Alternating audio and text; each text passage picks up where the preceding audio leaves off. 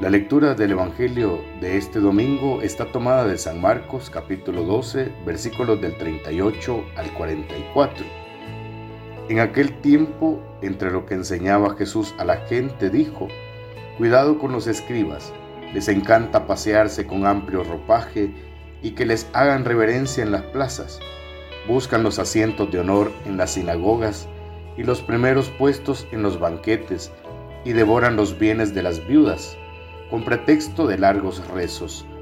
Estos recibirán una sentencia más rigurosa.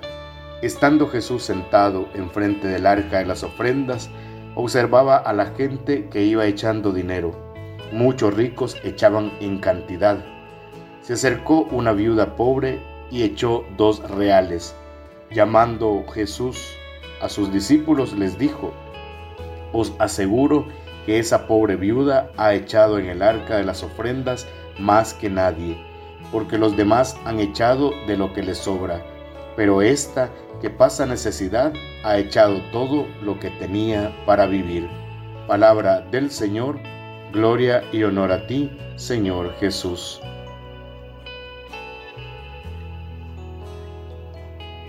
En el texto de hoy marca un contraste entre los escribas y la pobre viuda.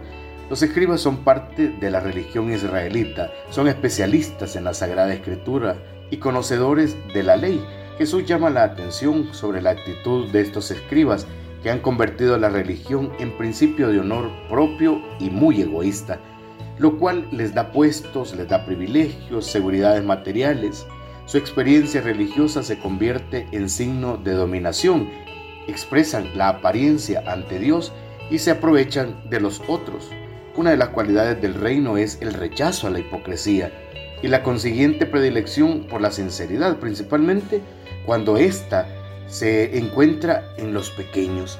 Terminados los encuentros con los dirigentes, Jesús se sienta ante la sala del tesoro, punto clave del templo en su fase explotadora la multitud, aunque ha quedado impresionada por la enseñanza de Jesús en la que denuncia la injusticia y la explotación, a pesar de ser víctima, sigue apoyando al templo con la entrega de las ofrendas y las monedas. Por eso, frente a los soberbios e interesados sacerdotes que con apariencia de oración devoran las posesiones de las viudas, Jesús convoca a sus discípulos, que no habían comprendido su exigencia de dejar la riqueza y les enseña a interpretar los hechos. Propone la figura de la viuda, asegurando que lo que es menos vale mucho más. La viuda con su pobreza deposita con dignidad en la alcancía de las ofrendas sus dos moneditas, eso que era lo único que poseía y que ciertamente le hacía falta para vivir, en contraste con el escriba que hace uso y abusa de la religión, buscando su propio provecho. La viuda como signo de la verdadera fe entiende y vive en profundidad la piedad israelita como ejercicio de gratuidad y confianza. Ella confía plenamente en la providencia de Dios, lo que se traduce en este gesto de gratuidad total para con los demás, entregando aún la propia vida en la ofrenda de lo único que tenía para vivir. Oremos al Señor.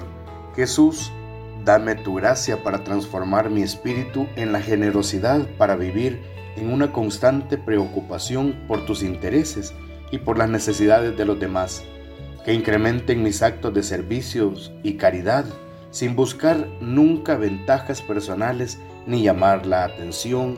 Amén. En el nombre del Padre y del Hijo y del Espíritu Santo. Amén.